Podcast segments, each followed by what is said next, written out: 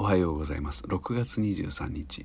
世のためには一つもなりません。石村吹雪の運勢一つ読んでみましょう。今日はあまり良くない日になってしまうかもしれません。一日何をするかじっくり考えてみましょう。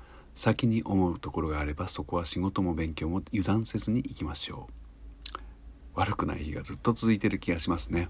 油断せずに行きましょう。はい、えー、運気が悪くなっている朝でございます。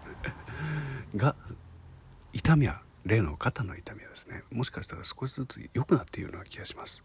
これが何でかはよくわからないので今日病院に行って訪ねてみたいと思います。つまり半年前の症状とはちょっと違うんじゃないかなっていう気がしてまいりました。もしかしたら今日あたりから練習が再開できるんではないかなと、え、明るい見通しを立てているところでございます。